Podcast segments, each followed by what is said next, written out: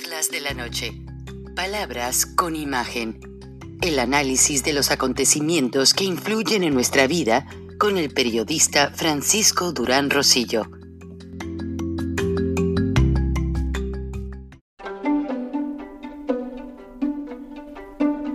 Frank Durán Rosillo eh, te saluda y los saluda a todos ustedes, su amiga María Celeste Raraz, para invitarlos a que se suscriban a mi canal de YouTube, María Celeste Raraz, tal como mi nombre, donde les informo todas las semanas eh, sobre entrevistas que tienen un tema que ayuda a mejorarnos como personas y de paso son interesantes. Las pueden encontrar en mi canal de YouTube, así que los espero. Y se suscriben gratis.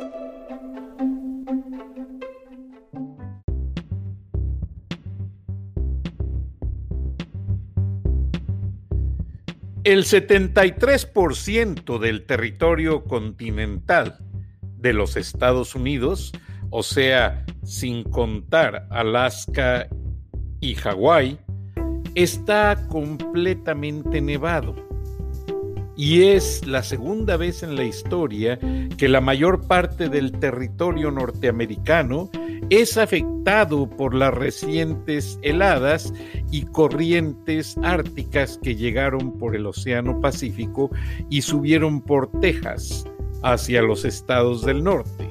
Un detalle muy interesante que capta la atención de los meteorólogos, ya que no siempre se ve este tipo de situaciones. Como tampoco se ve que un expresidente de los Estados Unidos, tan polémico como Donald Trump, sea aclamado afuera de su hotel en Doral, Florida, y sea aplaudido y la gente saque las banderas de Trump y lo aclamen por segundo o tercer día consecutivo. Para mí, como decimos los latinos, que son borregos, alguien pagado por ahí. Pero mientras tanto, el presidente, el eh, expresidente de los Estados Unidos, Donald Trump, arremetió ahora contra Mitch McConnell, el líder del Senado republicano, y lo acusa de ser quien está tratando de fracturar en cierta manera la imagen del Partido Republicano. Ahora, en el Partido Republicano se ven republicanos que están con Trump y republicanos que quieren seguir la tónica del partido conservadora, pero sin tener a Trump como candidato nunca más. Buenas noches, bienvenidos a Charlas de la Noche, Palabras con Imagen. ¿Es contradictorio? Sí, el hecho de ver, pues, cómo realmente Donald Trump sigue, sigue arremetiendo, sigue haciendo crítica, sigue queriendo tener presencia y los medios siguen hablando de él. Nada menos hace dos semanas la revista Time declaró en un reportaje muy bien documentado las bases por las cuales Donald Trump consideraba, pues, en cierta manera que había sido víctima de un fraude electoral. Ahora, CNN, el canal que supuestamente es etiquetado por el mismo Donald Trump, como fake news, noticias falsas.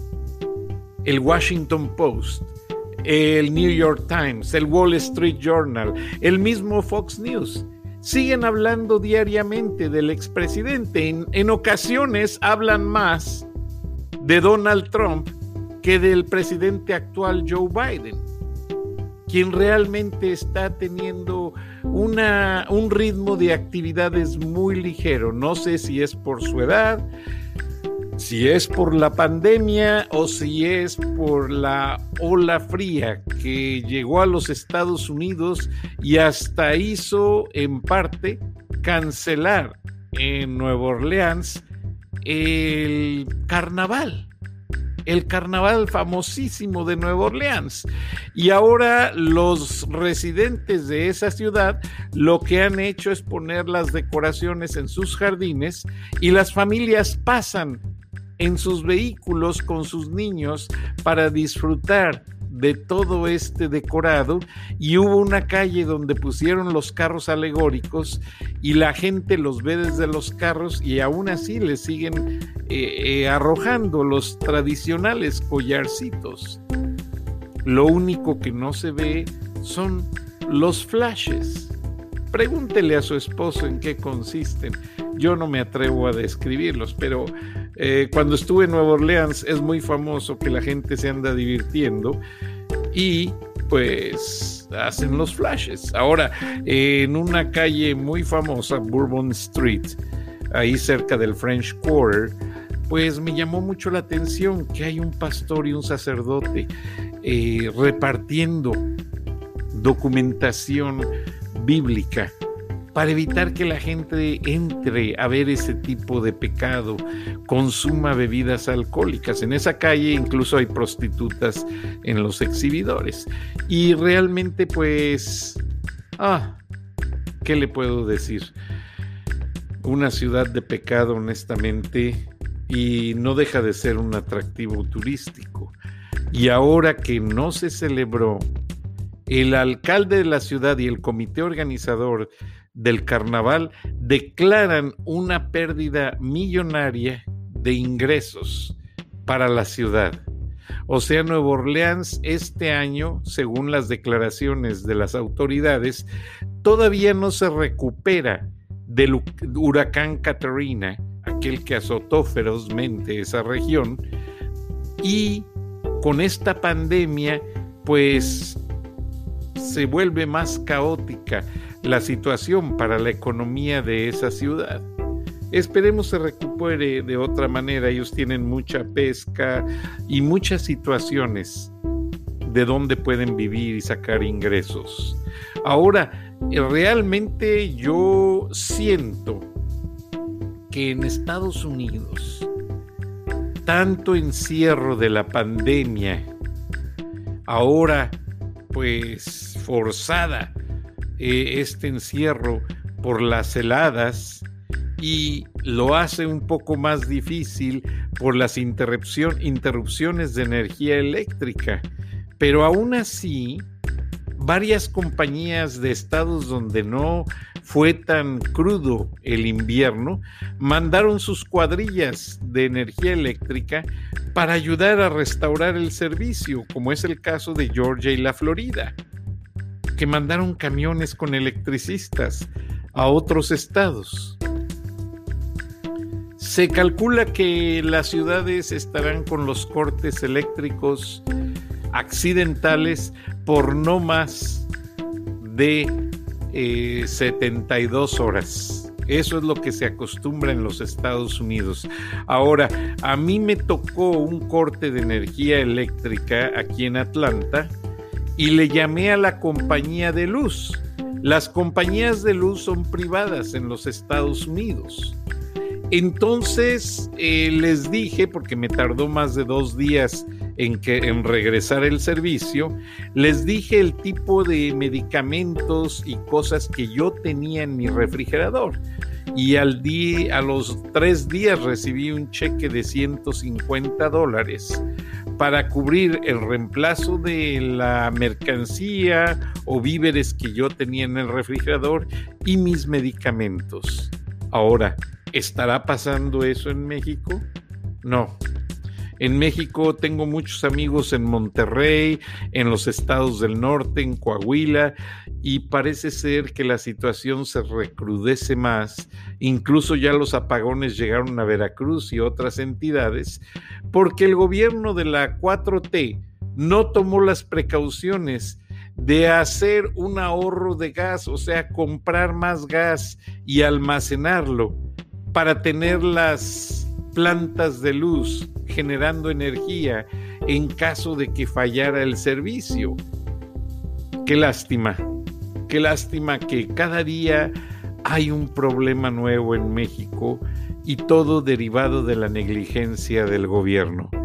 Me duele, pero vamos a hacer un paréntesis porque yo les he estado invitando y mi amiga la periodista María Celeste Arrarás les ha estado invitando a visitar su canal de YouTube. Y vamos a dar una pequeña introducción al tema de hoy que se me hace muy interesante por voz de, de ella. Adelante, María Celeste quiero dejar bien claro que lo que les voy a decir a continuación, aunque es controversial, de ninguna manera pretende poner en entredicho la fe de ninguna persona, ni criticar a ninguna religión o religiones. Por el contrario, yo respeto todas las religiones y a las personas de fe. Pero hay que traer a colación este tema porque la realidad es que en estos momentos los hispanos están muriendo y se están enfermando en mayores números que otros grupos étnicos debido a la falta de información. Y tristemente son muchos los líderes religiosos que están contribuyendo a esa falta de información porque están diseminando cosas que están dando a conocer cosas que realmente no tienen fundamento y que están basadas en la ignorancia. Les voy a compartir varios ejemplos para que vean cuán prevalente y preocupante es la situación. Comenzando con uno que nos llega desde Homestead, aquí en el sur de la Florida, donde un pastor le dijo a su congregación que la vacuna del COVID era la marca de la bestia y que estábamos eh, viviendo en unos gobiernos eh, totalitarios que eran de la autoría de Satanás. Y mientras todo esto pasaba, a esta congregación eh, se le mostraban videos donde se veían pues bestias con cuernos y personas siendo inoculadas con, unos microchips eh, como para alterarles el ADN. O sea, puro video y palabras para causar terror y para promover cosas que no son ciertas. Y, da, y da tristeza porque en esta zona de Homestead mayormente viven personas de muy pocos recursos, inmigrantes que son trabajadores del campo eh, y que merecen tener la información correcta, porque son las personas que llevan el alimento a nuestros hogares, las personas que se sacrifican porque todas las mesas tengan eh, frutas y vegetales.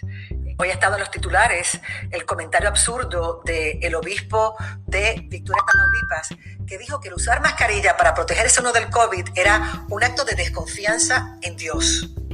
No, Señor, no es un acto de desconfianza en Dios.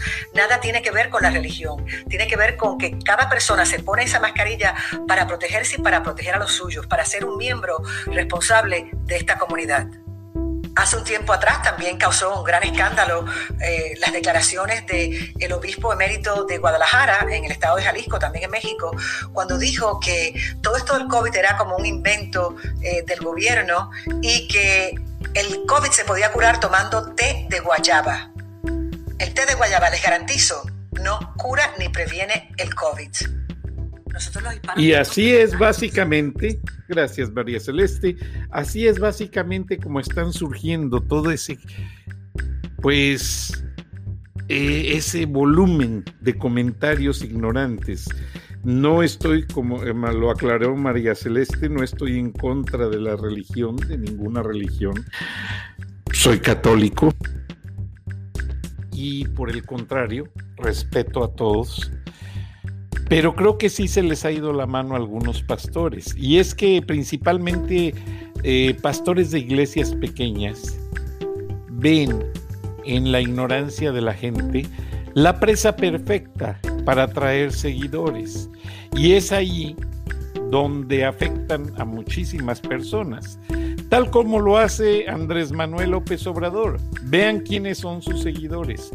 La gente ignorante, los pobres, la gente que piensa que ahora sí van a salir, con perdón de la expresión, de jodidos.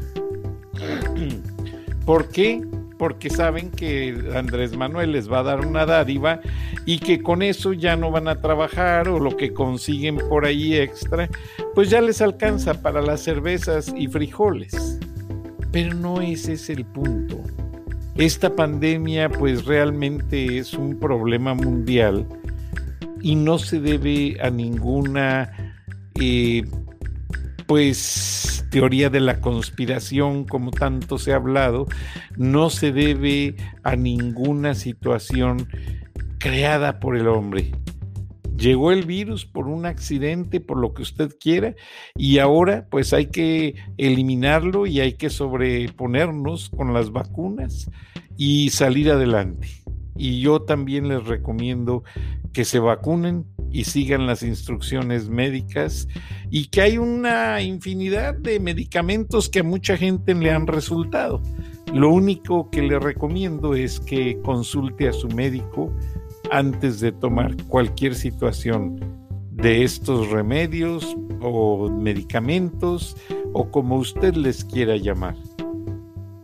Por el contrario, muchas personas pues también estamos aprovechando el encierro de la pandemia para realmente recapacitar y pues rehacernos, rehacernos en el sentido de cambiar ciertas prácticas, ciertas costumbres, mejorar ciertos estilos de vida. Por ejemplo, yo estoy haciendo más ejercicio del acostumbrado porque como siempre he tenido trabajo de oficina, siempre he estado sentado, pues me hace mucho daño eh, estar en una cierta posición la mayor parte del día. Entonces siempre es bueno hacer una buena caminata respirando de manera profunda y asimilando todo el oxígeno que se pueda para que los pulmones y el cerebro tengan un resultado de funcionamiento más óptimo. Ahora, yo pienso que tanto en México como en los Estados Unidos, pues la pandemia nos ha afectado a todos, pero no es excusa para que todos tengamos que escaparnos con esa excusa. O sea, la pandemia no debe de ser una excusa para nuestros errores. La pandemia nos debe de ayudar a entender la vida. La Biblia habla de las pandemias. La Biblia habla de las pestes. La Biblia habla muchas cosas que ya pasaron y que van a volver a pasar en el libro de las revelaciones o el Apocalipsis, como usted lo, lo quiera llamar. Entonces yo realmente no soy muy de que de recomendar que nos quedemos encerrados en, en casa y no salir. No, yo todos los días desde que empezó esta pandemia, salgo a hacer mi ejercicio, salgo a hacer mis compras, salgo a mis actividades, eso sí, como dijo el doctor Anthony Fauci, salgo con doble mascarilla, con una botella de alcohol o sanitizer y todo el día estoy constantemente limpiándome.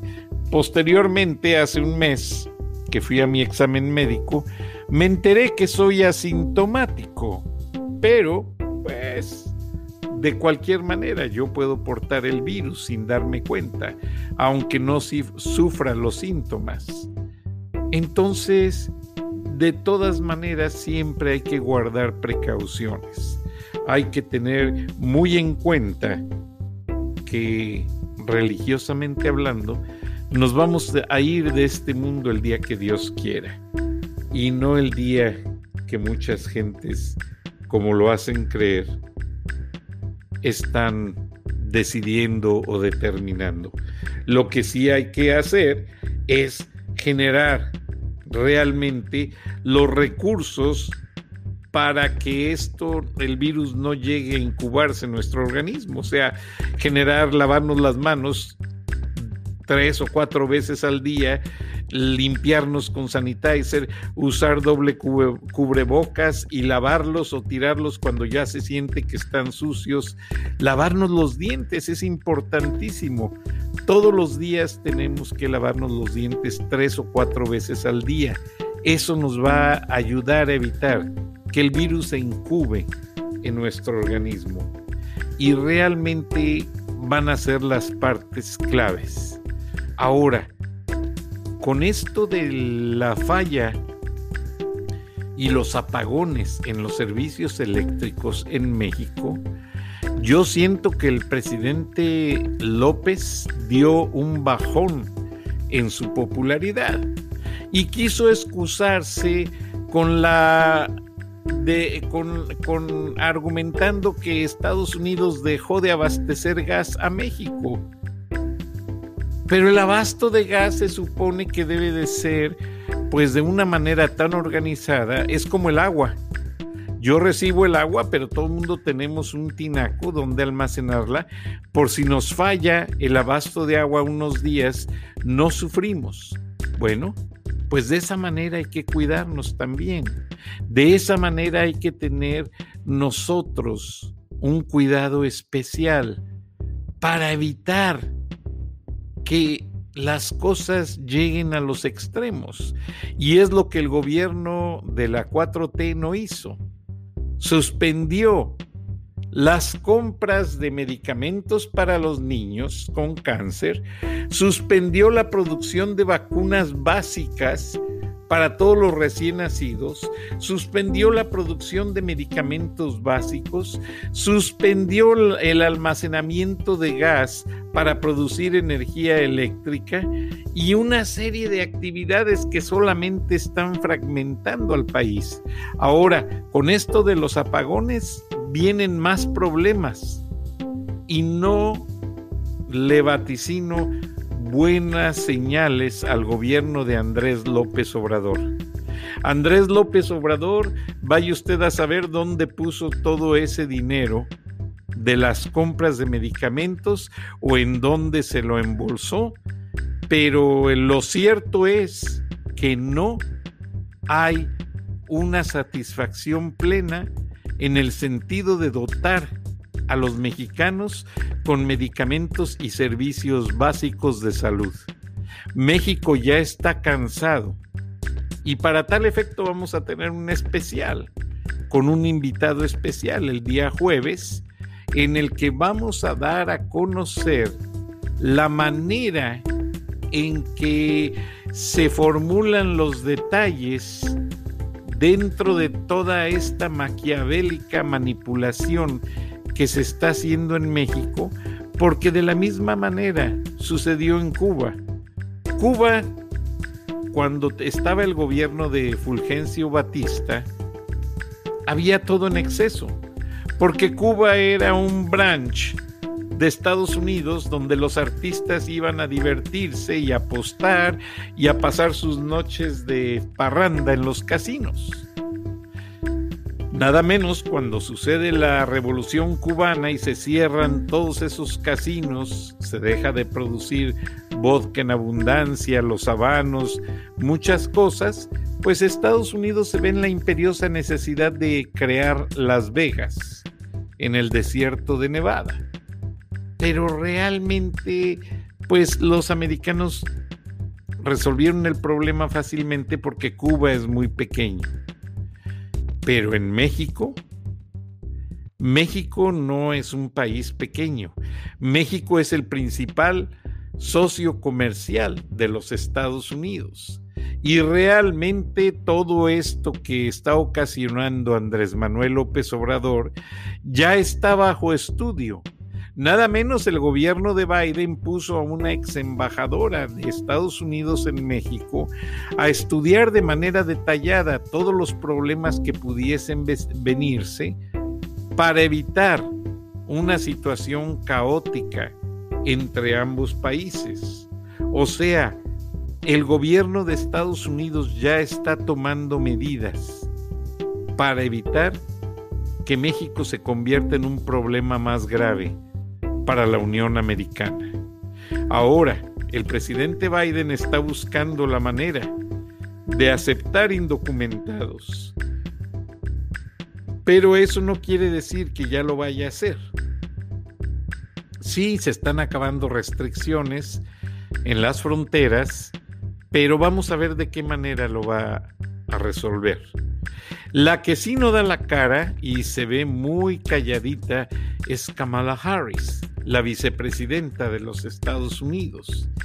Y es que se habla entre los pasillos de la Casa Blanca que está preparando un sistema jurídico en el cual el gobierno de Biden va a estar preparado para en caso de que Donald Trump trate de ejercer una cierta acción jurídica para exigir que sus enmiendas y las medidas asumidas durante su gobierno eh, sean canceladas, como el muro fronterizo y una serie de medidas que se hicieron por medio de decreto.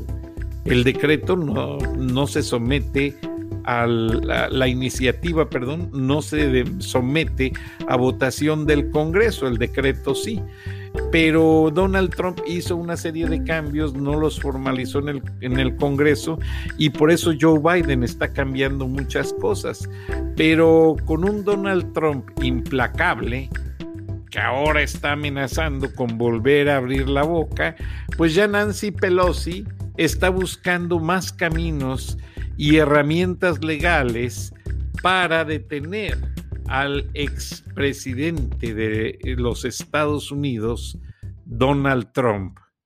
Ahora, pese a que American Express, la PGA, la organización de golf más grande de los Estados Unidos, le cancelaron negocios a Donald Trump, él sigue tan campante como siempre y sigue haciendo alertas de que va a regresar.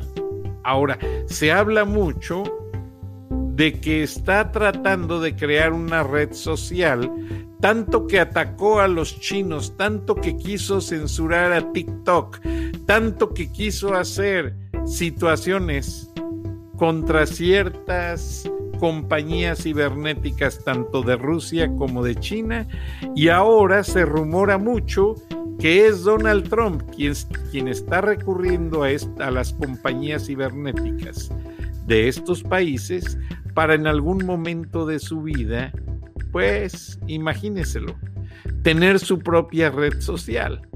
¿Le funcionará? No sé. No soy eh, no tengo la bola de cristal ni soy mago para determinar si sucederá, pero realmente con este frío la gente no quiere pensar en alarmas políticas. Los americanos el día de hoy, yo lo vi, muchos trabajamos desde casa, eh, si acaso salimos fue a cargar gasolina porque se dice que va a disminuir el abasto de gasolina por unos días y va a subir de precio. Siempre que hay una nevada grande, suben de precio las gasolinas. Y ahora, pues, se fue el gobierno de Trump que había prometido gasolinas baratas, pues obviamente están subiendo de precio. Y para cerrar el tema de los Estados Unidos, queremos cerrar con los aspectos que quedaron pendientes ayer sobre esa situación de los medios que están reconfigurándose, reposicionándose para hacer frente a evitar y a quitar el etiquetado de fake news, noticias falsas. Ayer les estaba platicando cuando, cuando Ted Turner venía al campus de Techwood allí cuando nos dijo no, nos no me pregunten de los sueldos porque vi carros mejores que el mío, también se me pasó a hacer un comentario muy interesante. Nos habló de que Fox News estaba haciéndole competencia muy fuerte a CNN y dijo que retaba a una, a una, a una pelea de box a Rupert Murdoch, el dueño de Fox, para que todo el dinero se donara a las causas de los niños pobres. O que daría 10 mil dólares al que fuera a matar a Rupert Murdoch. Y pues fue algo que nos hizo reír en cierta manera porque lo dijo en tono sarcástico, no lo dijo seriamente. Pero un amigo que me escuchó me dijo inmediatamente, Francisco, se te olvidó lo principal que dijo Ted. Y sí, ya lo había mencionado yo incluso en mi libro y lo mencioné en otros artículos de audio de mis editoriales, pero vamos a dedicar uno de estos días más tiempo sobre lo que se, se ve venir en los medios norteamericanos, el famoso, famoso fenómeno transmedia, que va a cambiar de una manera pues muy particular el dominio de las noticias, cómo Estados Unidos está tratando, porque a los americanos les duele mucho que les digan fake news. porque ellos tienen la principal maquinaria noticiosa de todo el mundo. Las marcas de noticias norteamericanas dominan el mundo. CNN, Fox, Associated Press, International, United Press International, todos ellos dominan el mundo. Entonces estamos preparando con la producción el tema de viva voz de cómo se están reencapsulando las noticias y se están haciendo nuevos segmentos, principalmente en los canales de televisión, para hacer frente a los ataques de fake news de parte de Donald Trump.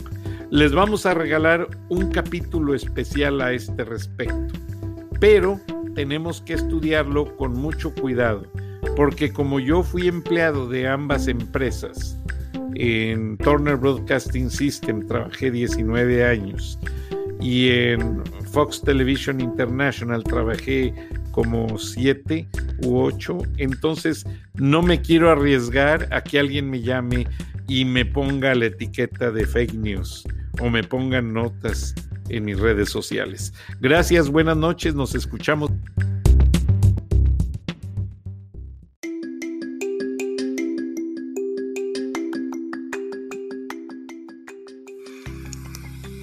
Escuchaste el análisis de la noticia, transparente como el agua, con el periodista Francisco Durán Rosillo